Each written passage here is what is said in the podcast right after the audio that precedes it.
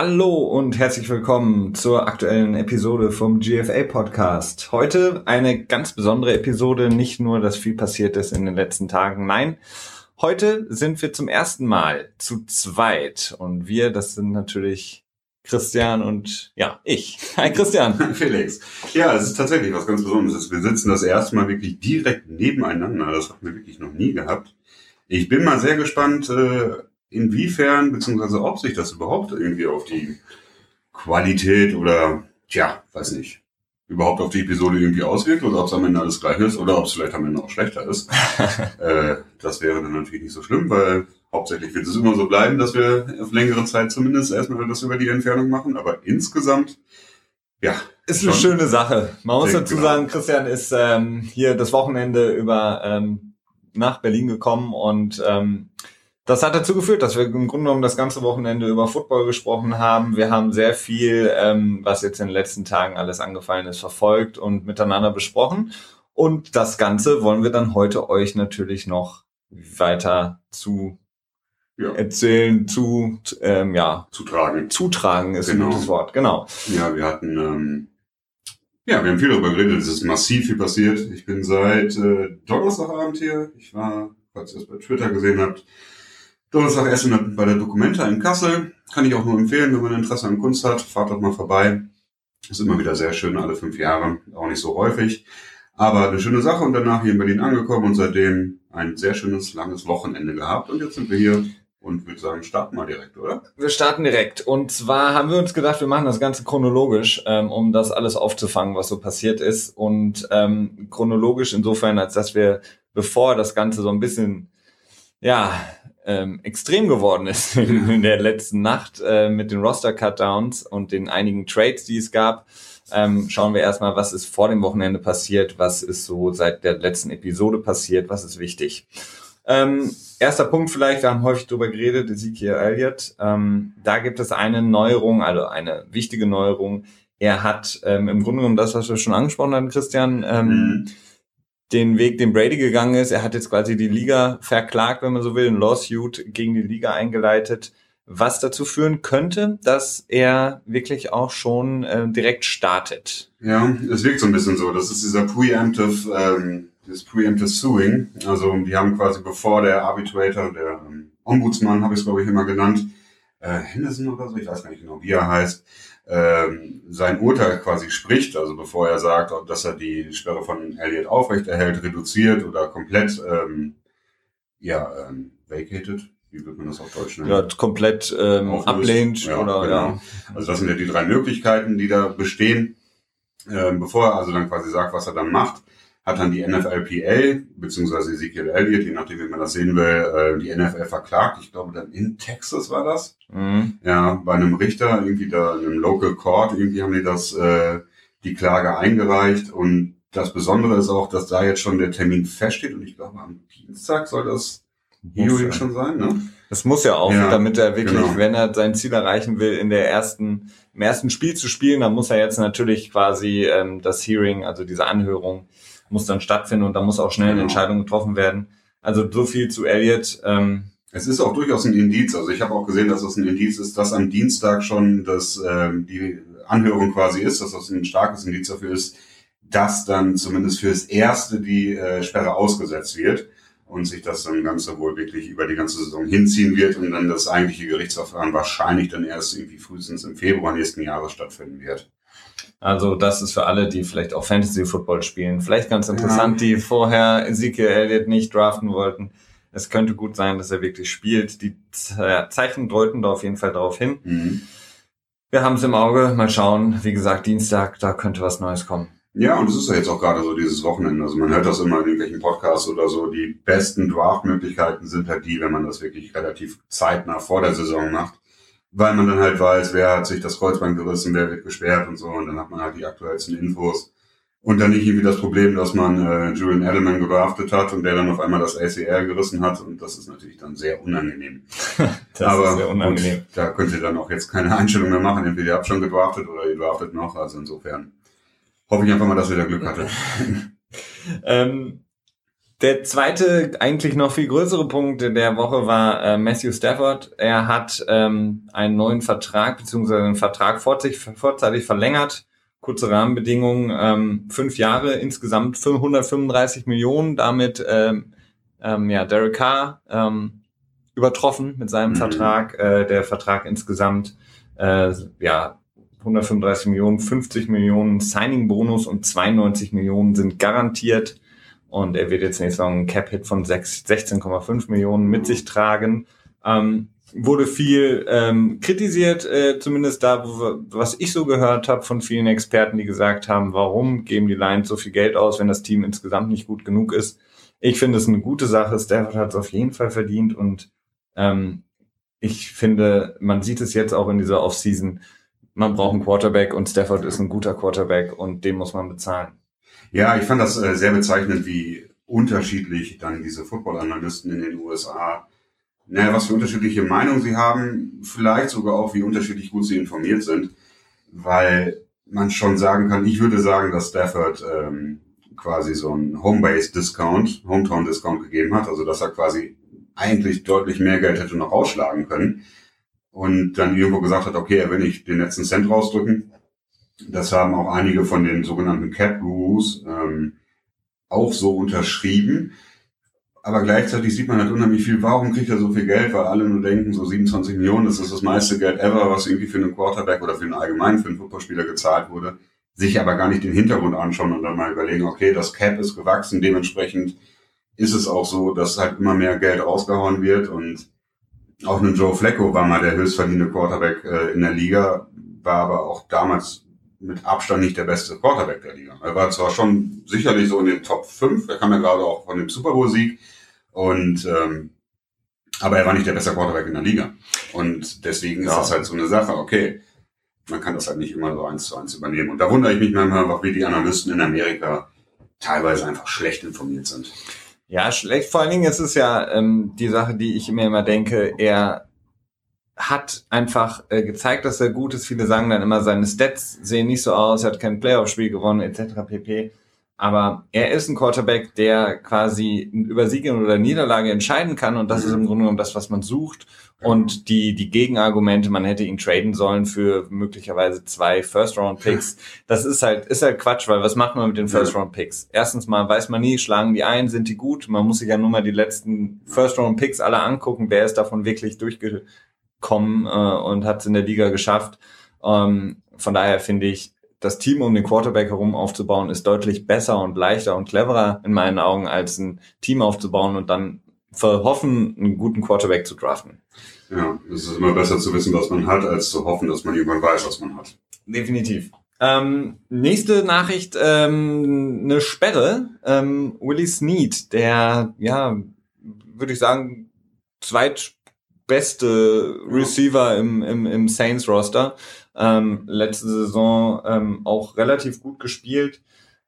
Wurde gesperrt. Interessant, das kam relativ überraschend, mhm. für mich zumindest. Ich hatte vorher nichts gehört, ähm, denn der Grund, warum er gesperrt wurde, ist, dass er ähm, ja, betrunken Auto gefahren ist ähm, und das glaube ich schon am 11. Juli diesen Jahres. Ähm, und die Liga hat, wollte, hatte ihn dann schon eine höhere Strafe aufgebrummt als die jetzigen drei Spiele, die er gesperrt ist, aber er hat dann auch, ähm, beziehungsweise in der Anhörung, die er dann zugesprochen mhm. bekommen hat, ähm, konnte sich wohl erklären und das Ganze wurde reduziert auf jetzt natürlich drei Spiele. Also drei Spiele ist Willie Snead gesperrt für die kommende Saison. Wichtige Spiele, unter anderem gegen die Patriots. Ähm. Das ist für die Saints auf jeden Fall ein starker Rückschlag. Ja, auf jeden Fall. Gerade haben sie jetzt äh, kurz zu den Patriots getradet. Das heißt, sie sind äh, auf der Wide Receiver Position nicht mehr so tief, wie sie es im letzten Jahr waren. Da hatten sie ja nun wirklich, ähm, konnten sie ja komplett aus den Vollen schöpfen. Da wird es jetzt die ersten drei Spiele ein bisschen schwierig werden. Mhm. Aber ich muss auch ganz ehrlich sagen, ich frage mich immer, die Leute, die verdienen, das sind Millionäre, ne? Und es gibt, die Teams bieten den Spielern Fast Services an. Es ist ja nicht mehr so, dass sie sich irgendwie ein Taxi oder ein Uber rufen müssen. Es ist einfach so, die können bei dem Team sagen, hey, stellt mir mal einen Fahrer, ich will da irgendwie mal ordentlich feiern gehen oder so. Und die nutzen das nicht. Ich verstehe es nicht. Ich verstehe es wirklich nicht. Ja, gut, aber das ist halt, du bist, hast halt Geld, du willst halt selber fahren, du bist halt abends unterwegs, du hast vielleicht keinen Bock, dass der Fahrservice weiß, wo du hin willst und Ja, wo du, wo du abgeholt werden willst. Ja. Du willst vielleicht ein bisschen ähm, eigenständiger bleiben und sein ähm, und deswegen wahrscheinlich dann das, ähm, diese Sache. Insgesamt, ähm, wir, wir haben es jedes Jahr ähm, Ja. fünf, sechs, sieben Mal, dass allein nur ähm, ja dieses Driving under Influence, ähm, dass das aufkommt bei dem einen oder anderen Spieler. Schwierig ist natürlich immer, wenn das eben die so wichtige Spieler sind, wie eben Willie Snead, dem man eben noch eine größere Rolle als letztes Jahr prognostiziert hat. Schwierig. Letzter Punkt vielleicht, was so, um bevor wir in das ähm, turbulente Wochenende starten, ähm, Joey Hayden, Mhm. Cornerback der Browns. Ähm, Genau. sollte am Anfang der Woche getradet werden, man hat keinen Abnehmer gefunden, dann wurde er gecuttet und ich glaube innerhalb von fünf Minuten. Ja. Das war wirklich sehr schnell. Also wurde gekartet und dann wurde schon direkt gesagt, so, oh, Steelers sind interessiert, Insider News oder so und morgen Abend soll er müssen bei den Steelers irgendwie äh, antanzen und eine Vertragsgespräche führen, aber selbst am selbigen Abend wurde er quasi noch gesigned. Am nächsten Tag kam dann, glaube ich, der ähm, Medizincheck. Ähm, ja, also bei den Browns hat er, glaube ich, 11 Millionen gegen das Cap gezählt, wenn ich das richtig in Erinnerung habe. 11 Millionen, um die 11 Millionen hätte er bekommen. 4 Millionen in Dead Money, also 4 Millionen ähm, an Garantien, die quasi trotzdem noch an ihn bezahlt werden müssen von den Browns. Und er bekommt jetzt bei den Steelers ähm, drei Jahresvertrag, glaube ich, über 27 Millionen, 7 Millionen im ersten Jahr und danach ähm, jeweils 10 Millionen. Ähm, es ist im Prinzip ein Einjahresvertrag für die, äh, für die Steelers. Also die 7 Millionen sind da mehr oder weniger eingeplant, die sind, die sind safe. Und danach können sie sich jedes Jahr entscheiden, ob sie ihn cutten oder nicht, ohne großartig noch an Geld, äh, an Geld zu verlieren. Insofern ähm, sehr, also für, für äh, Steelers-Fans ist es auf jeden Fall ein sehr schönes Signing. Also ich würde mich darüber freuen. Gerade wenn man sieht, dass die Steelers ja auch gesagt haben, dass sie mehr Man-to-Man spielen wollen, ein bisschen von diesem Zone-Defensive Scheme weg wollten, weil ja, Tom Brady sie ja komplett im Auseinandergenommen hat, wenn sie äh, Zone gespielt haben und wenn man dann Man-to-Man spielt, wie man im Super Bowl gesehen hat, damit hat Tom Brady doch eher Probleme. Und dafür soll dann ähm, Joe Hayden eine gute Option sein. Man wird sehen, was am Ende dabei rauskommt. Ich glaube, solide ist gut. Ähm, waren sehr viele andere Teams auch noch interessiert. Das zeigt einfach auch, dass der Marktwert, glaube ich, von ihm schon noch da ist. Äh, ihm wurde ein bisschen Unrecht getan in meinen Augen, dass er so ein bisschen runterge dass so ein bisschen runtergespielt wurde, was so sein Können angeht. Ich glaube, er wird für die Steelers einen sehr guten Job machen Mhm. ähm, und ihnen auf jeden Fall helfen, ähm, gerade im Backfield, wo die Steelers Probleme haben und auch immer noch hatten, ähm, beziehungsweise andersrum hatten und immer noch Mhm. haben, aber er füllt auf jeden Fall eine sehr, sehr gute Lücke, große Lücke und ähm, wird sehr spannend. Also ist für die Steelers sehr gut. Gut. Soweit wir- haben wir im Schnelldurchlauf mal eben das äh, die Woche abgearbeitet, was äh, sonst bei uns auch ein bisschen länger manchmal dauert, aber wir Genau. mussten uns jetzt ein bisschen sputen. Genau, ja, tatsächlich, äh, wir haben auch so, so ein bisschen so eine Ticking Clock. Äh, mein Zug fährt um halb acht, das ist jetzt äh, 16.40 Uhr. Ähm, das wird alles insgesamt laufen, das ist kein Problem, aber wir haben halt nicht äh, übermäßig viel Zeit, deswegen müssen wir uns ein bisschen strikter äh, und uns selber auch so ein bisschen mehr zurückhalten, was wir ja sonst nicht unbedingt so gerne tun. Da kommen wir auch manchmal so ein bisschen ins, wenn man es böse sagen wollte, Schwafeln. Kommt ja, kommt ja unseren Zuhörern äh, Natürlich. zugute, dass äh, alles auf dem Punkt heute mal ist. Genau.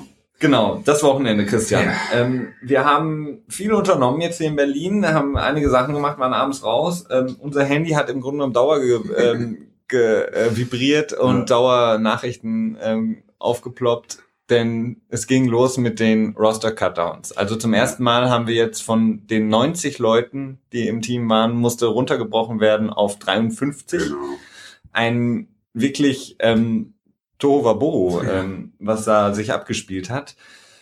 Machen wir es so, im ersten Teil sprechen wir kurz mal über äh, diese Notable Cuts, also Spieler, Mhm. die auf jeden Fall noch einen Impact haben können oder eben auch hatten und überraschenderweise ähm, von den Teams entlassen worden sind. Und dann gucken wir im zweiten Teil nochmal auf die Trades, die auch gelaufen sind, parallel dazu. Ähm, die sind nämlich sehr, sehr interessant. Da gibt es einige, wie ich finde, wenn man so will, Power-Shiftings. Ähm, Ja. Und schauen wir drauf. Aber jetzt erstmal kurz zu den entlassenen Spielern. Ähm, vielleicht äh, der bekannteste äh, für alle ähm, da draußen. Da muss ja. ich direkt reingrätschen. Ich habe gerade die Liste, die Felix vorbereitet hat, für sich einmal kurz überflogen und gesehen, dass er ein, äh, naja, vom, vom Können her vielleicht eher irrelevanten Spieler, aber für Deutsche doch relevanten Spieler nicht aufgeführt hat. Ach so, ja, okay, Äh, ich, bin, ich bin nach Leistung gegangen. Ja, Hier ja. ist das Leistungsprinzip im GFL-Podcast. Generell, generell können wir das natürlich auch so unterschreiben. Aber Moritz Böhringer ist gecuttet worden von den Vikings, äh, der deutsche Spieler, quasi der erste, der, glaube ich, aus äh, Europa gedraftet wurde. Ne, Es Mhm. gab ja vorher Sebastian Bäumer und ähm, Markus Kuhn wurde, glaube ich, auch in der sechsten Runde gedraftet, wenn ich das richtig in Erinnerung habe. Weißt du das noch? Das weiß ich nicht mehr. Ja. Aber ich glaube, er wurde auch gedraftet. Aber Moritz Böhringer ist quasi der erste deutsche Spieler, der nicht an einem College gespielt hat und gedraftet wurde. Ähm, ja, er ist jetzt quasi den Cuts zum Opfer gefallen. Ist er letztes Jahr schlussendlich auch. Ist dann auf dem Practice Squad gelandet. Man wird sehen. Also am ähm, heute, ich glaube heute ab 4 Uhr können die Practice Squads befüllt werden wieder. Ähm, man wird sehen, ob er dann wieder bei denen auf den Practice Squad kommt oder sich bei einem ganz anderen Team umschauen muss. Ja, äh, er hatte jetzt auch seinen ersten Catch gehabt im Preseason-Spiel, mh, was jetzt auch nicht unbedingt, ja, also er konnte sich halt nicht so richtig gut durchsetzen. Nee, er hat sich, ich glaube, dass, ähm, also ich weiß auch nicht, ich habe es relativ wenig nur verfolgt. Ähm, ich glaube, die Konkurrenz und auch die Umstellung ähm, sind einfach so groß ähm, für einen Spieler aus einer aus der deutschen Profiliga oder ja aus der GFL in die in die NFL. Ähm, von daher, ja, Ja, aber vorbei Ist ist es für ihn noch nicht. Vorbei ist es für ihn noch nicht. Ähm, es sieht im Moment halt noch nicht so gut aus, beziehungsweise etwas anstrengend. Aber er kann es schon schaffen. Also ähm, wir drücken ihm da auf jeden Fall die Daumen. Ja, definitiv. Dann kommen wir nun zu den, ähm, sagen wir mal, Leistungsträgern, die äh, das Team ja sozusagen verlassen mussten. Äh, der wichtigste vielleicht äh, TJ Ward. Wir kommen nachher auch nochmal dazu, beziehungsweise können wir eigentlich jetzt auch direkt Ja. sagen. TJ Ward, ähm, Safety von den Broncos, kennen wir bestimmt alle von aufgrund seiner ähm, sehr, sehr aggressiven und harten Spielweise teilweise einer der ähm, Mitglieder der No-Fly-Zone in Denver. Wurde entlassen, ein bisschen überraschend, ähm, wurde aber auch dann relativ schnell von den Tampa Bay Buccaneers ähm, geholt, einen Jahresvertrag über 5 Millionen bekommen. Perfekter Fit eigentlich für die Bucks, die ja, was, gerade was das Backfield angeht, ähm, auf der Safety-Position sehr zwei junge Spieler haben, ähm, wo er auf jeden Fall direkt helfen wird. Ja, fand ich insgesamt ein bisschen interessant, weil man hat ja auch vorher gehört, dass die Broncos ihn traden wollten. Ähm, und wenn ich das richtig in Erinnerung habe, hat er bei den Broncos nur vier oder viereinhalb Millionen in diesem Jahr verdient und jetzt unterzeichnet ähm, TJ Ward bei den Buccaneers für fünf Millionen. Und da wundere ich mich, warum man dann nicht irgendwie einen Seventh Round Pick irgendwie an Denver gegeben hat, um dann ähm, quasi nur noch mal 500.000 Dollar zu sparen. Weil im Prinzip, wenn sie mit dem Vertrag, den er noch von den Denver Broncos hatte, wären sie günstiger bei weggekommen. Aber gut, vielleicht ist es ein sieben Runden, sieben Runden, siebten Runden Pick auch äh, dann mehr wert als die 500.000 Dollar. Könnte ich mir vorstellen. Ja. Aber schon ein bisschen komisch. Also, Also, bisschen, ja, ist ein bisschen komisch, ähm, insgesamt die ganze äh, TJ Watt-Sache, aber das hatte sich, wie gesagt, ja, war überraschend für mich, auch wenn es ab und an mal so Gerüchte gab, mh, aber er ist jetzt bei den Buccaneers und wir haben ja schon über Bucks gesprochen häufiger. Auf jeden Fall ein Team, was wir im Auge behalten müssen diese Saison, was auf jeden Fall sehr gut aussieht und hätten da jetzt einen guten, ja, soliden Safety, Mhm, der ihm genau. direkt weiterhelfen wird. Ja. Ähm, gehen wir mal ein bisschen weiter in der Liste. Matt Jones, Running Back von den äh, Washington Redskins, äh, überraschenderweise ähm, gecuttet. Einer, der letzte Saison ähm, sehr gut harmoniert hat, da auch äh, mit Kirk Cousins zusammen oder auch Kurt manchmal. ähm, er ein wirklich sehr, ähm, ja, versierter, also was heißt versierter, also er ist sehr, wie, wie sagt man am besten, versatile ja, ne, äh, Running Genau. Back, der eben vieles macht, der gut läuft, ähm, auch ein guter Passempfänger ist, ähm, einen guten ja, Blitz-Pickup auch Mhm. hat. Also einer, der, wie gesagt, bei den Redskins sehr gut gespielt hat. Überraschender Cut hier. mh. Gleiches für Jeremy Curley, ähm, Definitiv, Wide Receiver ja. von den 49ers. Ja, auf jeden Fall. Ähm, ich glaube, ich bin mir jetzt wieder nicht ganz sicher, aber ich glaube, er hat Anfang des Jahres noch einen 2,8 Millionen Dollar Signing-Bonus bekommen. Äh, das ist schon sehr erstaunlich, dass man da niemanden cuttet. Das sind halt quasi drei Millionen, die komplett weg sind. Und äh, dementsprechend ungewöhnlich, sehr ungewöhnlich. Ähm, er wurde, glaube ich, auch so ein bisschen in Verbindung gebracht mit Seattle als möglichen Trade-Partner. Äh, Würde mich jetzt nicht wundern, wenn Seattle jetzt bei ihm anklopft und sagt so, hey, willst du nicht zu uns kommen? Hm, Die haben ja auch durchaus ein bisschen Potenzial jetzt wieder auf der Wide Receiver Position. Da haben sie ja Mhm. auch äh, was abgegeben. Insofern wird man sehen, wie es da weiterläuft. Wo du es ansprichst, abgegeben, vielleicht die der äh, Preseason-Held aus Seattle, ähm, hatte schon fast einen Heldenstatus da nach äh, zwei Preseason-Spielen. Ähm, Cason Williams, der Wide Receiver, ähm, wurde auch gecuttet, etwas überraschend ähm, bei den Seahawks. Die Seahawks, da kommen wir auch nachher nochmal ausführlicher zu, sehr, sehr aktiv gewesen. Ähm, sonst noch auf jeden Fall interessant Alex Boone, Guard, ähm, lange Jahre in der Liga gewesen bei den 49ers, ein sehr guter Spieler, wurde von den Vikings entlassen. Ähm, auch interessant, die Vikings sind jetzt nicht unbedingt ein Team, das auf eine solide O-Line äh, Mhm. unbedingt zurückgreifen kann. Und dann ähm, vielleicht noch Spieler, die wahrscheinlich alle da draußen kennen vom Namen her, die vielleicht jetzt mit diesem letzten Cut ein mögliches Karriereende einläuten, beziehungsweise vielleicht nicht mehr die Chance bekommen werden. Das ist einmal zu nennen Chris Johnson, ähm, vormals mal die 2000 Yards äh, geknackt, der Running Back wurde von den Cardinals entlassen. Victor Cruz von den Bears, Der Super Bowl Hero von 2011. kein Salsa Dance vielleicht mehr für ihn. Ähm, wird wahrscheinlich schwierig, da nochmal was ähm, zu finden für ihn. CJ Spiller, auch einer, den, den ich immer gern gemocht habe, damals schon bei den ähm, Saints Bills, oder?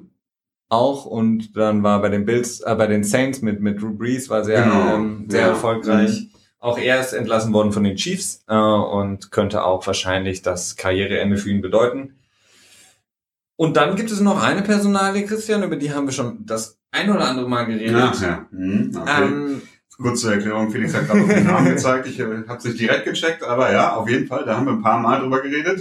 es ist der gute Brock Osweiler. Ja, Brock Osweiler wurde von den ähm, Cleveland Browns gecuttet. genau. Und- Was zu erwarten war, mehr oder weniger. Ja, ich, ich hatte ihn ja als den Starter eigentlich prognostiziert. Ja, Ähm, er wurde jetzt von den Denver Broncos, den Weg dahin kennt er bestimmt noch, ähm, zum League äh, Minimum Genau. für einen Veteran. Ich habe noch nachgeguckt, das sind 775.000 Ja. Dollar für ihn. also er bekommt mehr. Er bekommt ähm, irgendwie 950.000 Dollar, aber das ist so eine Sonderregelung, dass Veteranen dann quasi zwar mehr Geld bekommen und das Geld aber nicht komplett gegen das Cap zählt. Ja. Also das sind 775.000 Dollar äh, bekommt er dann quasi auf das Cap angerechnet, aber 950.000 Dollar bekommt er. Ist ihm persönlich ziemlich egal, weil äh, egal was er tut, er bekommt dieses Jahr 16 Millionen Dollar. Ja. Äh, es ist ja für Cleveland interessant, weil Cleveland kann dann diese 775.000 Dollar sparen äh, und muss dann halt dementsprechend nur 15 Millionen äh, äh, 225.000 Dollar äh, bezahlen. Also sie sparen sich ein bisschen Geld, nicht viel. Ähm, Sparen sich Geld, aber insgesamt, ähm, jetzt wissen wir auch, was endlich ein Zeitrunden-Pick kostet, wenn man Ja. den kaufen möchte. genau. Ähm, nämlich genau das Geld, was du gerade sagtest. Ähm, es ist ein bisschen, für ihn tut es mir ein bisschen leid Ja. insgesamt. Ja. Ähm, er kommt jetzt zurück zu den Broncos, die ihn unbedingt halten wollten nach der Peyton Manning-Ära und er gesagt hat, nee, ich gehe nach Texas, zu den, zu den Houston Texans, will mehr Geld verdienen. Und jetzt kommt er zurück als Backup für Trevor Simeon. Genau. Es ist, Weil Also- Paxton Lynch hat sich ähm, verletzt in der Preseason und Prognosen, die ich jetzt bei Twitter gelesen habe, ist, dass er fünf Wochen raus ist. Das heißt, fünf Wochen ist er Backup down. Dementsprechend hat man dann Bock Osweiler zurückgeholt. Ist dann natürlich auch wieder die Frage, was machen die nach fünf Wochen mit ihm? Schmeißen die ihn dann wieder raus oder nehmen sie ihn als dritten Quarterback mit? also es ist auf jeden Mhm. Fall ein Spießrutenlauf Ja. für ihn. Also ich stelle mir das auch, irgendwie tut er mir auch tatsächlich leid. Ne? Also man muss ja echt sagen, ähm, es wird ja schon unheimlich viel über ihn gelästert und Ja. das ist schon, das ist unangenehm. Aber gleichzeitig denke ich mir auch, okay, der hat jetzt in seiner Karriere schon 40 Millionen verdient, äh, ohne dass er irgendwie wirklich richtig viel dafür gemacht hat. Ähm, wie äh, unser beider Freund Mike Lombardi immer so gerne sagt, The Heist, also der, ähm, der Überfall, Raubüberfall. Ja. ja, der, also ja, er hat schon sehr viel Glück gehabt. Insofern ähm, sollte das sicherlich äh, durchaus für die Schmach, die er so erfährt, äh, kompensieren können. kompensieren auf jeden Fall. Ähm, traurig ist es für ihn wahrscheinlich aus sportlicher Sicht, Ja. ähm, dass er als der quasi Nachfolger von Peyton Manning gehandelt Mhm. wird, ähm, dann quasi das Risiko eingeht, woanders hingeht, überhaupt Mhm. nicht, also völlig versagt und dann das zum nächsten Team geschifft wird. Ähm, eigentlich nur, weil das Team gesagt hat, okay, wir nehmen einfach das Geld auf uns, weil wir wollen Ja. den Pick haben von Houston, die, Genau. die Browns damals und jetzt ist er zurück in Denver. Die Fans werden ihn sicherlich nicht großartig mögen. Ähm, naja, Wir werden sehen. Ähm, du hast es schon kurz angesprochen, wenn er jetzt quasi einschlagen würde, würden mhm. alle dann John Elway feiern als der, ja. der größte Taktikfuchs ja, überhaupt. Genau. Alles, alles komplett durchgeplant. Ja. Alles komplett durchgeplant. Warum soll ich ihm Geld geben, wenn ich ihn auch für billig haben kann?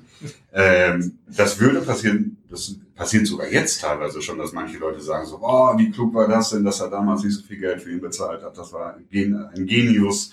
Besser geht's gar nicht, aber schlussendlich hat einfach nur Glück gehabt. Das, äh, das hat nichts mit seinem Skill als General Manager zu tun. Das ist einfach nur Glück und ähm, wahrscheinlich ist es am Ende auch unheimlich viel Wind um nichts, wie eigentlich vieles bei Broncos. Letzter, den wir also, wie gesagt, ähm, es gibt unzählige Trades, ähm, ach, Entschuldigung, Cuts, also mhm. Spieler, die entlassen wurden. Wie gesagt, ähm, wir haben uns auf die wichtigsten Namen, die man auch so kennt da draußen, ähm, beschränkt. Und der letzte, den wir vielleicht noch ansprechen möchten, ist Brandon Bolden von den Patriots. Ein überraschender, ähm, für mich überraschender Cut. Ähm, mhm. Brandon Bolden, ein sehr zuverlässiger Running Back in den ersten Jahren bei den Patriots und hat sich dann zu einem der besten Special Teams Player entwickelt. Genau. Ähm, und kann eben im Special Team extrem viel leisten für die Patriots, aber eben auch ist er immer wieder in den letzten Jahren, wenn Verletzungssorgen da war, mhm. eingesprungen als Running Back er hat einiges verdient, das stimmt mhm. für die Position, die er gespielt hat. Ähm, das hattest du angesprochen, aber insgesamt schon ein bisschen überraschend für mich. Ja, ich habe so vorher schon so ein bisschen gemurmelt oder drumherum gehört, dass er wirklich ähm, sein Ende bei den Patriots in seinem Ende entgegensteuert, ähm, weil er tatsächlich relativ viel verdient hat. Ich glaube so um die zweieinhalb Millionen im Jahr, was für einen Spieler, der nur Special Teams spielt, in der Liga sehr ungewöhnlich ist. Also ich glaube mhm. nicht, dass viele Teams so designierte Special Teams Spieler haben. Bei den Patriots ist es sehr üblich. Ich meine, sie haben ja Matthew Slater, der ähm, relativ gut verdient und eigentlich nur äh, nur ähm, Gunner ist, mhm. also nur in den Special Teams spielt und ähm, ja, dann draften sie auch ganz gerne mal so Leute, die sie dann halt wirklich noch für die Special Teams benutzen. Also King ist jetzt so einer, der in den letzten Jahren so ein bisschen äh, ja nach vorne gekommen ist. Und da ist dann irgendwo dann Brandon Bolden der Odd Man Out geworden, weil er einfach ähm, teuer war und wahrscheinlich Bill Belichick sich gedacht hat, gut, äh, ich kriege dieselbe Production von einem jüngeren Spieler, der vielleicht nochmal auch mehr Potenzial auf lange Sicht hat. Und äh, deswegen ist es schon schade, weil das ist so ein Spieler, der ist, also ich glaube fast seitdem ich die Patriots verfolge, so seit 2011 oder, nee, der müsste mit, mit Ridley in der Klasse gedraftet worden sein. Oder eins sogar davor, ich bin mir aber auch nicht mehr ganz sicher. Auf jeden Fall schon lange dabei, sehr sympathischer Typ, irgendwie ähm, natürlich schon schade gerade für solche Spieler ist das dann, ja, so ist dieser Roster Cup Down Date ist natürlich immer dann auch so ein Tag, den man nicht so unbedingt entgegenfiebert, weil äh, wie viel waren das? Ich glaube 1200 Spieler haben gestern ihren Job verloren und ähm, das ist natürlich nicht wirklich schön. Das stimmt. Aber wie gesagt, Brandon Bolden, eigentlich, naja, der, der Spieler, der alles kann für die Patriots, ähm, aber selbst das ist dann ein bisschen zu teuer in der Liga. Ähm, interessant, ne? Aber das, das führt dann auch wieder jetzt zu weit, wenn ich jetzt sagen würde, das liegt halt auch daran, dass in der, in der NFL einfach nicht genug bezahlt wird, weil so einen Spieler möchtest du eigentlich nicht abgeben wahrscheinlich, mhm. aber musst wahrscheinlich aufgrund der finanziellen Lage musst du es leider machen. Aber wäre natürlich schön, wenn so ein Spieler dann auch bei dem Team bleiben könnte. Ja. Ähm, mit ja. dem Geld. Aber so man, man hört ja, man hört ja jetzt auch schon so, dass ähm, quasi so ein bisschen gemauschelt wird zwischen den Patriots und Brandon Bolden. Wenn er keinen Vertrag bekommt, dann ist er quasi auf der Speed-Dial-Liste ganz oben. Das heißt, wenn irgendwie ein Running Back sich verletzt oder so, dann würden sie ihn direkt anrufen und wieder dann einstellen. So als ähm, stille Reserve wird er dann quasi so gehandelt. Ist auch nicht unüblich bei den Patriots, ist generell nicht unüblich bei Teams. Das machen viele Teams, dass sie so mündliche Übereinkünfte treffen mit den Spielern und sagen so, hey, zieh jetzt noch nicht immer direkt nach Florida oder so, bleib erstmal bei uns. Wenn was passiert, dann äh, rufen wir dich an. Bleib fit und so. Und äh, das äh, ist gar nicht mal so unüblich. Ja, und soweit haben wir die ja, Roster-Cutdowns äh, mal besprochen, die wichtig waren. Wie gesagt, wir können fünf Stunden drüber reden, über die meisten Spieler. Aber wir müssen uns da etwas kurz fassen, damit genau. das auch nicht ausufert. Und dann haben wir noch als letzten Punkt, das wollen wir jetzt besprechen, die Trades, denn die waren auch sehr, sehr spannend.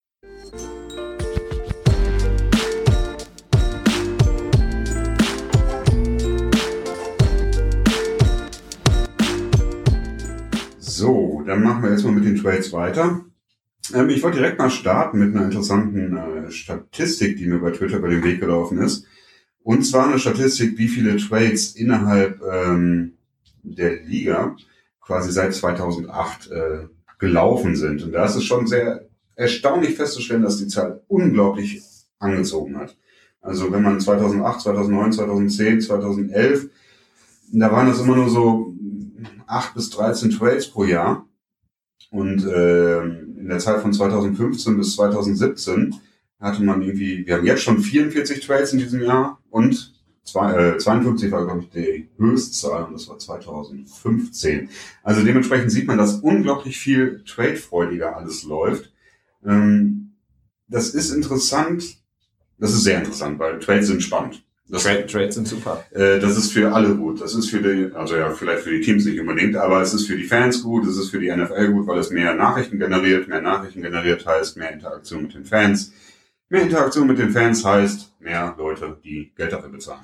Mehr Leute, die Geld dafür bezahlen, heißt mehr Leute, die Geld dafür bezahlen. Genau. Und mehr Leute, die Geld dafür bezahlen, heißt auch, dass Roger Goodell mehr äh, Revenue kreiert, also mehr Gewinn erwirtschaftet für die NFL. Und das heißt, dass die NFL-Besitzer noch sehr viel noch mehr Geld verdienen. Noch mehr Geld verdienen und noch zufriedener Also die. Quintessenz ist immer, dass irgendjemand noch mehr Geld verdient. Das Meistens ist, es, äh, sind es die Owner oder Roger Goodell. Ja, und die Owner würden jetzt sagen, wenn wir mehr Geld verdienen, dann verdienen die Spieler auch mehr Geld. Ja, und, äh, Schön wär's. ja gut, es ist nicht ganz unrichtig. Ich meine, das Salary Cap richtet sich an den großen Einkommen. Insgesamt, das steigt dann natürlich auch. Äh, dementsprechend, ja. Es ist Win, Win, Win, Win, Win, Win, Win. Win. Win.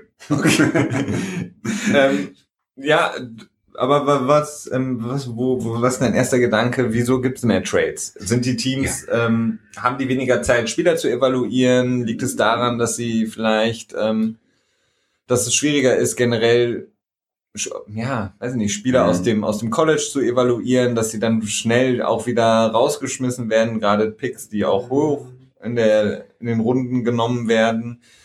Weil man sieht ja immer häufiger auch, dass Spieler, die ähm, gedraftet werden, relativ früh von den Teams auch wieder abgestoßen Mhm. werden. Ähm, Das stimmt, ja. Das ist sicherlich ein Punkt. Nicht der Hauptpunkt. Definitiv nicht der Hauptpunkt meines Erachtens. Äh, der Hauptpunkt ist erstmal der, dass einfach unheimlich viel Geld im Umlauf ist. Alle Mhm. Teams haben eigentlich Geld. Also es gibt ein paar Teams, die auch in dieses Jahr mit wenig Cap reingestartet sind. Aber die haben dann im nächsten Jahr sehr wahrscheinlich äh, viel Geld zur Verfügung. Ähm, weil einfach das Salary Cap seit fünf Jahren einfach jedes Jahr um stumpf 10 Millionen Dollar steigt und das Gehaltsgefüge ähm, sehr träge ist, bis es sich darauf äh, angepasst hat, also die Spielergehälter dann quasi. Ähm, dementsprechend ist sehr viel Geld im Umlauf, dementsprechend ist es halt auch einfach möglich, die Verträge von anderen Teams dann, äh, von anderen Spielern aus anderen Teams dann ins eigene, eigene Salary Cap wieder einzufügen. Und es ist auch irgendwo notwendig, weil immer weniger Spieler die Free Agency treffen, also hitten, also erreichen. Ähm, wenn halt ein Team so viel Geld über hat, dann muss es sich nicht überlegen, welche Spieler es behält, sondern kann einfach alle mehr oder weniger sein. Und das führt dann dazu, dass halt immer weniger ähm, ja, so Stars oder richtig gute Spieler die Free Agency erreichen und dementsprechend ist es dann einfach nötig, dass man sich dann andere Spieler dann über Trades organisiert. Ja, das, das, das leuchtet mir auf jeden Fall ein. Ich frage mich äh, dabei ähm, bei dem Thema Trades natürlich auch immer, ähm, ob die Teams mehr jetzt auch quasi, ja, ich will mal sagen, ähm, analytischer an die eigene Kaderplanung gehen als Mhm. vielleicht früher noch. Also dass man ähm, mehr und mehr Teams jetzt sieht, die ähm, im Grunde genommen vor der Saison schon, das hatten wir so oft jetzt das Thema mit den Bills oder den Jets, Mhm. vor der Saison sagen, okay, wir können hier jetzt nicht viel erreichen in der Saison. Wir können zwei, drei Spiele gewinnen, vielleicht auch vier, wenn es gut läuft, fünf, aber das bringt uns nichts.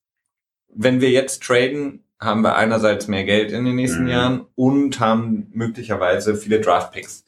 Ja. Und dass man da eben so rangeht und sagt, ähm, weil vielleicht war es in den letzten Jahren nicht so, dass man eben gesagt hat, so wir geben die Saison so ein bisschen schon aus der Hand Mhm. um mal eben das Team ganz analytisch und ganz ohne Gefühle und Emotionen neu aufzubauen.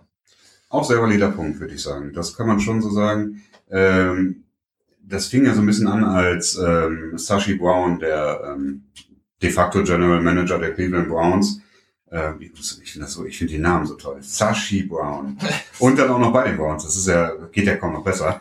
Ähm, der hatte, der kam ja aus diesem analytischen Background, der mit viel mit Statistiken gearbeitet hat und ähm, ja, so diese neue Generation so ein bisschen verkörpert, dieses Computeraffine mit Big Data zusammenzuarbeiten, beziehungsweise weiß nicht, wie Big Data die jetzt ist, ob man das unbedingt sagen kann, aber viel mit Daten arbeitet und viel ähm, automatisch ausrechnet, ohne dass das wirklich eine Person alles Schritt für Schritt selber tut. Und ähm, als er dann bei den Browns angefangen hat, haben ja auch viele gesagt, dass er jetzt Moneyball gespielt hat. Ich weiß nicht, ob äh, viele den Film kennen. Der Film mit Brad Pitt, wo es um, ähm, um diesen ja, Paradigmenwechsel im Baseball ging, dass man dann wirklich ähm, stumpf mit Statistiken seinen Kader zusammengestellt hat und dann die Scouts gesagt haben, was nimmt ihr da für Leute, die haben, die können das und das nicht, die können das und das nicht. Aber man dann einfach gesagt hat, okay, wenn man so und so darauf setzt und so weiter, funktioniert. Und es hat dann am Ende auch funktioniert. Ne? Ja. Der Film war mit Brad Pitt und Jonah Hill, glaube ich.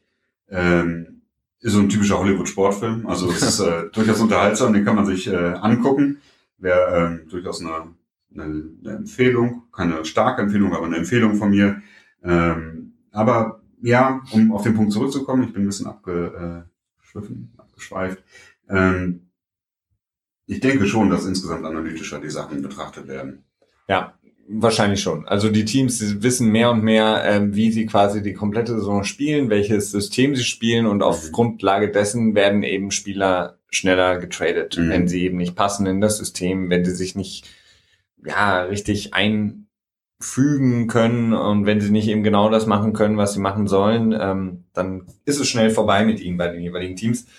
Was uns zu den Trades selber bringt, die waren fast noch interessanter, ähm, auch im Ausblick auf die kommende Saison, als jetzt die Roster-Cuts, die wir vorhin besprochen mhm. haben.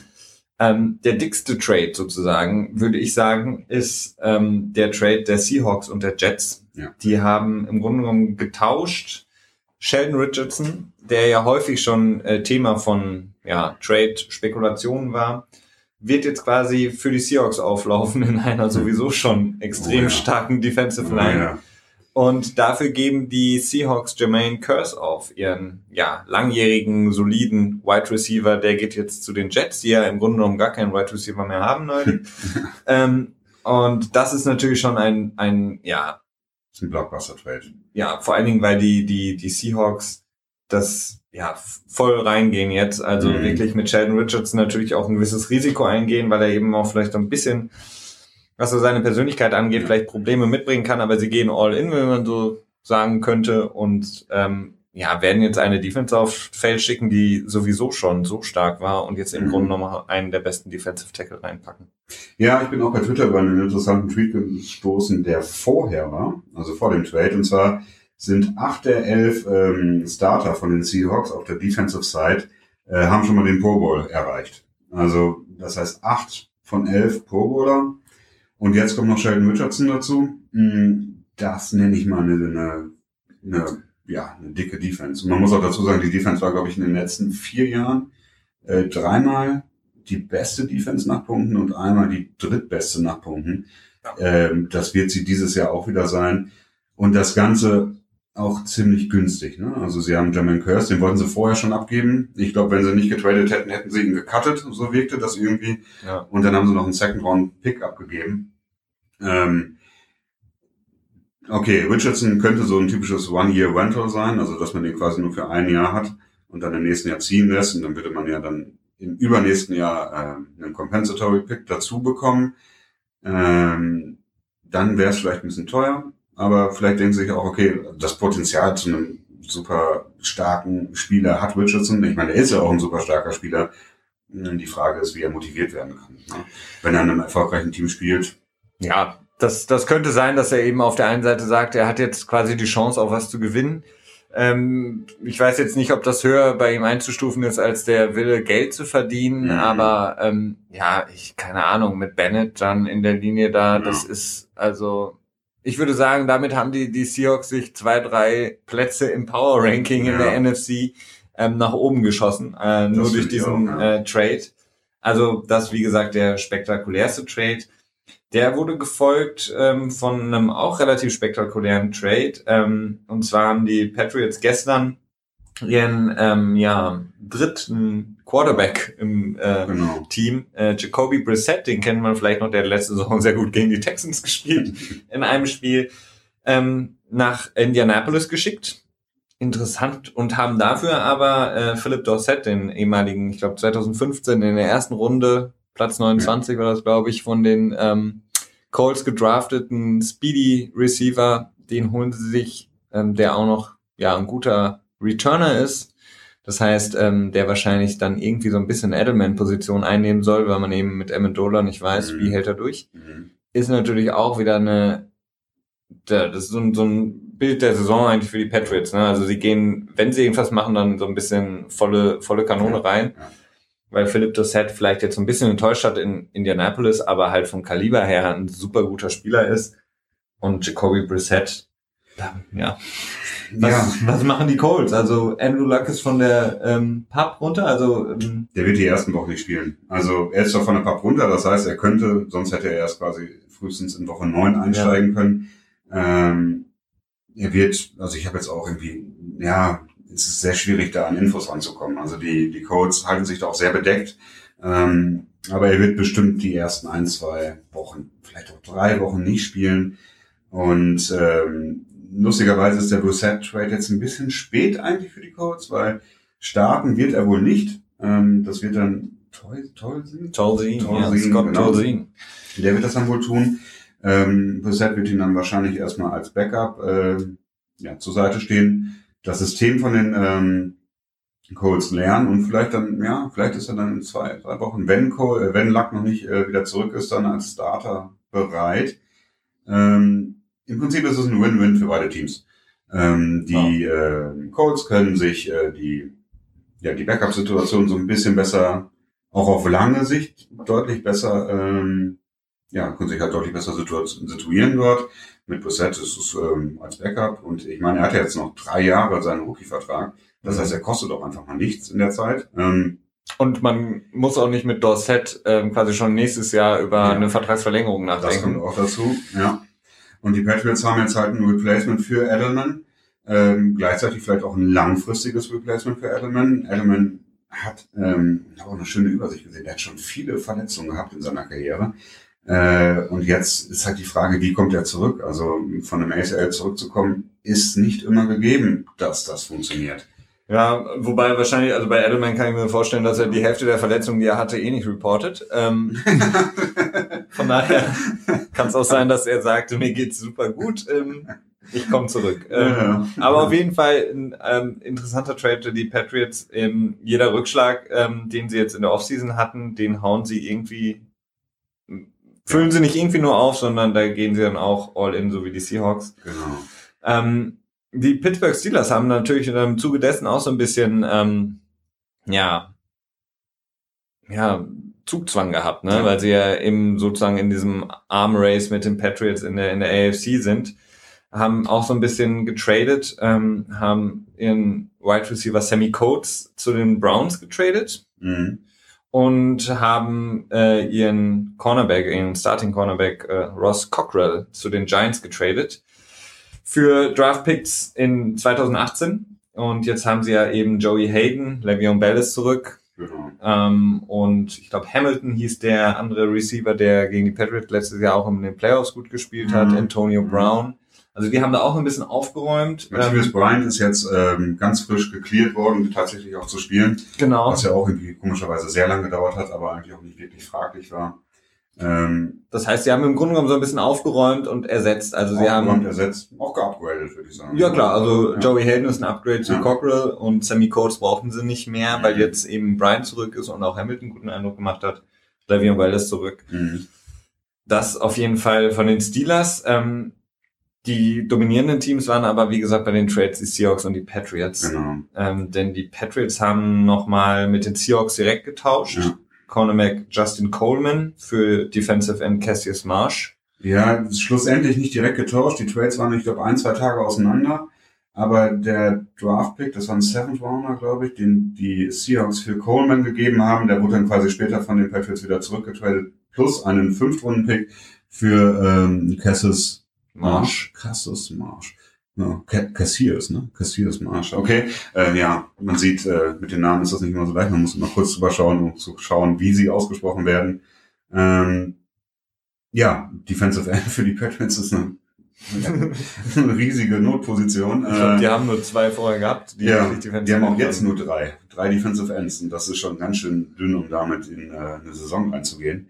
Ähm, ja, Ninkovic verloren, Coney Ely ja. hat sich nicht rausgestellt als die Lösung und mhm. deswegen jetzt eben Marsch geholt, ähm, da eben ja Need sozusagen befriedigt und die die Seahawks gleichzeitig auf der Cornerback-Position, wo sie ja dann auch hinter äh, Sherman ähm, relativ viel rumgeschaffelt haben mhm. und ähm, ich glaube, jetzt der eine ist jetzt auch noch ähm, auf der verletzten Liste aufgetaucht. Mhm. Ähm, von daher haben die die Seahawks da auch ähm, ja mit den Patriots direkt getauscht und gesagt, so, okay, wir müssen hier unsere Lücken auffüllen. Ja, genau. genau. Einen letzten Trade, den man vielleicht noch ansprechen kann, ähm, ist, ähm, dass die Lions ähm, ja einen sehr guten Special Teamer äh, Johnson Bademosi zu den Patriots auch noch geschickt haben für einen, ja, ich glaube, sechs Runden Pick, dann mhm. 2019. Mhm. Ähm, ja, das schließt sich an an die Braden Bolden ähm, Entlassung, an ähm, ja. ja, es ist erstaunlich, wie viel Bill Belichick immer von den drei Phasen des Spiels redet. Und ähm, es scheint tatsächlich so sein, dass äh, Belichick deutlich mehr Wert auf das, auf diese dritte Phase des Spiels, also auf die Special Teams Phase legt, als es andere Teams tun.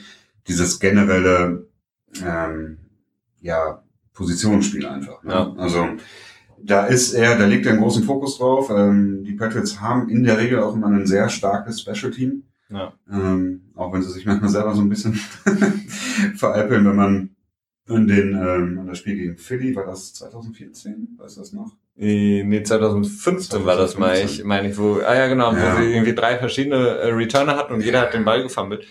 Ja, die haben, glaube ich, mit zwei Touchdowns geführt oder so und dann haben sie einen, einen Onside-Kick gemacht vor der vor der Halftime quasi, also nicht einen, Onside, nicht einen klassischen Onside-Kick, sondern das war so ein Mortar-Kick. Das hat dann äh, Nate Ebner, der ja auch ähm, Rugby-Spieler ist und dementsprechend so ein paar Schießkünste hat, wie man mit dem Ball umzugehen hat, der hat dann so einen Mortar-Kick probiert, der katastrophal in die Hose gegangen ist. Und dann gab es noch diese ganzen Special-Teams Fumbles. Ich glaube, die haben 14 zu 0 geführt und dann fingen die mit diesem Quatsch an, mit diesem Onside-Kick und dann haben sie danach noch irgendwie 28 zu 21 verloren oder so gegen ein Philly-Team, das einfach ganz klar schwächer war, aber irgendwie. Aber daran sieht man ja, wie wichtig ja. dieses Special Team ist. Und stimmt, wenn du überlegst, ja. in der Saison haben sie quasi, hat irgendwas ein Sieg gefehlt, genau. um nicht nach Denver zu müssen in den Playoffs. Mhm, genau. Was ist passiert? Sie mussten nach Denver genau, und haben da knapp äh, verloren, ja. Haben dann da verloren, auch wieder ein Special Team Fehler mit Steven Gostkowski, oh, der ja. das Field Goal verschiebt. Also man sieht, dieses Special Team ist so extrem wichtig und das wird einfach immer wieder gerne vergessen und ähm, es kann über die Saison entscheiden, beziehungsweise es kann deine Ausgangslage mhm. extrem verschlechtern im Spiel selber oder eben auch für die Saison verbessern, ja. ähm, weil es so viel Unterschied macht, ob du ähm, quasi ein Turnover beim, beim im Special Team hast, ob du von der 20-Yard-Linie startest, ob du von der 30-Yard-Linie startest, deinen Angriff. Ähm, oder von der 5-Yard-Linie. Oder von der 5-Yard-Linie. Also es ist so ähm, extrem wichtig und ähm, ja, Belichick eigentlich in den letzten Jahren immer auch ein Trainer, der wirklich getradet hat für Special Teams Spieler. Ja. Und äh, Bademosi, der vielleicht dann selber als Defensive Back auch noch den vierten Corner geben kann, aber in Möglich. erster Linie wahrscheinlich als ähm, ja Core Special Teamer arbeiten werden soll. Ähm, interessant. Also ähm, das ist wirklich spannend gewesen. Also wie gesagt, die Seahawks haben sich extrem verbessert, die Patriots haben sehr viele Lücken geschlossen. Mhm. Ähm, jetzt haben wir nur noch ein paar Tage bis zum Start, Christian? Ja, Fünf Tage? Ich freue mich. Ich bin äh, ja richtig aufgeregt. Ähm, ich weiß gar nicht, ja, ich weiß gar nicht, wie ich es in Worte fassen soll. Ich freue mich unglaublich auf den Donnerstag. Ich bin mir selber noch nicht ganz sicher, ob ich, äh, wie ich das mache, ob ich wach bleibe, ob ich, äh, was ich sonst auch ganz gerne mache, ist, dass ich, wenn ein Spiel dann um halb drei Uhr nachts anfängt unserer Zeit, dass ich dann quasi morgens um, nicht um halb drei dann ausstehe, sondern irgendwie so um halb vier, eine Stunde später, und dann zeitversetzt gucke, dass ich dann quasi anfange und dann die Werbung vorspule und dann kommt man so am Ende ungefähr mit dem realen Spielende dann überein, hat dann die ganze Werbung übersprungen und hat dann noch viel vom Tag. Äh, viel vom Tag ist gut. ich habe Gott sei Dank habe ich mir Freitag frei nehmen können, so dass ich da völlig frei bin in dem, was ich tue.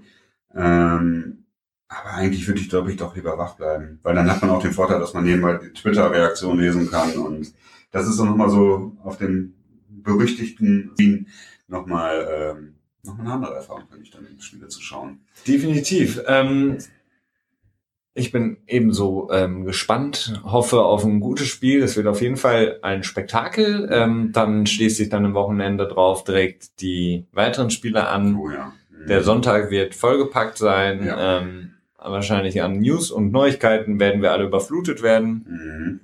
Vielleicht gibt's auch noch ja, weitere Trades in den nächsten Tagen. Vielleicht Würde mich nicht wundern. Ja. Also ich glaube schon, dass äh, gerade mit Belichick könnte ich mir vorstellen, dass er noch was tradet, weil die Defensive End Position und auch die Guard Position, Ted Curris wurde ja auch gecuttet, äh, ist jetzt vielleicht nicht ganz so wichtig, weil das ist so Backup Backup Position quasi. Ähm, da haben sie noch so ein paar Lücken und wir sehen ja, Bill ist ähm, durchaus willing, nochmal irgendwie was zu traden. Also da wird noch einiges passieren bei den wichtigen Dingen, je nachdem wie wir gerade draußen halten euch dann auch bei Twitter am Laufenden. Das ist ja, wir geben immer unser Bestes. Genau, wir versuchen das ähm, zu euch auf dem Laufenden zu halten. Ähm, wir hatten das angekündigt, dadurch, dass wir jetzt quasi den letzten Sonntag ohne Football Mhm. hatten, werden wir uns natürlich auch umstellen, was unseren Podcast und unsere Sendezeit angeht. Denn ähm, sonntags um, weiß ich nicht, fünf, sechs, sieben Uhr einen Podcast zu machen, ist jetzt nicht so Ja. clever. Ja. Äh, deswegen werden wir das Ganze auf die Woche verschieben. Wir haben einige Sachen, die wir noch momentan so ein bisschen in der Überlegungsphase haben, ob wir das Ganze nochmal aufsplitten in der Woche und euch quasi zwei kürzere Episoden pro Woche bereitstellen, euch zur Verfügung nehmen, ähm, in denen wir dann quasi das Wochengeschehen für euch analysieren und besprechen oder ob wir das Ganze in eine Folge packen.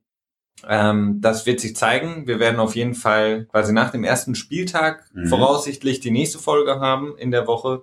An dem Ähm, Dienstag haben wir angedacht. Genau. Ähm, kann sich noch ändern. Kann sich noch ändern, aber ähm, der Dienstag ist jetzt erstmal so unser neuer Spot, aber wir haben ja noch ein paar Tage bis dahin und da werden wir euch informieren und auf dem Laufenden halten. Ja, und tendenziell, wenn ihr unseren Podcast abonniert über den RSS-Feed, ähm, kann euch das ja auch relativ egal sein, wann wir veröffentlichen, weil dann zeigt euch euer Podcatcher das ja von alleine an. Richtig. Genau. Ja, das war's. Ähm, es war auf jeden Fall eine schöne Erfahrung, zusammen hier äh, die, die Sache mal aufzuziehen und nicht immer so weit entfernt voneinander zu sitzen. Ja, ich bin auch sehr gespannt. Also ich werde mir die Folge auch nochmal anhören. Vielleicht dann gleich auf der Rückfahrt. Ich habe ja dann auch nochmal so gute vier Stunden Fahrt vor mir. Ähm, da kann man das ja sicher nochmal anhören und gucken, wie das auch einfach unterschiedlich ist. Ja, genau. Mm, Ja, Vielleicht habt ihr ja auch Infos, Fragen oder Genau. Anmerkungen und sagt, bitte trefft euch nie wieder. Macht das wieder so wie vorher oder vielleicht müssen wir uns auch irgendwie dann noch häufiger treffen. Beziehungsweise Das heißt noch häufiger. Aber ähm, Ja. das ein oder andere Mal das eben wieder zusammen machen. Im schlimmsten Fall würden wir es dann in derselben Wohnung machen, aber in unterschiedliche Zimmer gehen.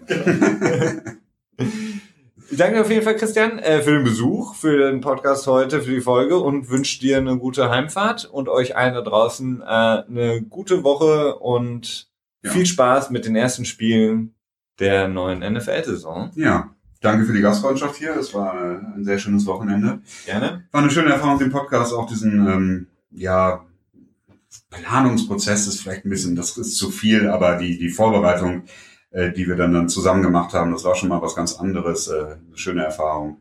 Und ähm, ja, eine schöne Folge, schönes Wochenende und bald ist Football. Perfekt.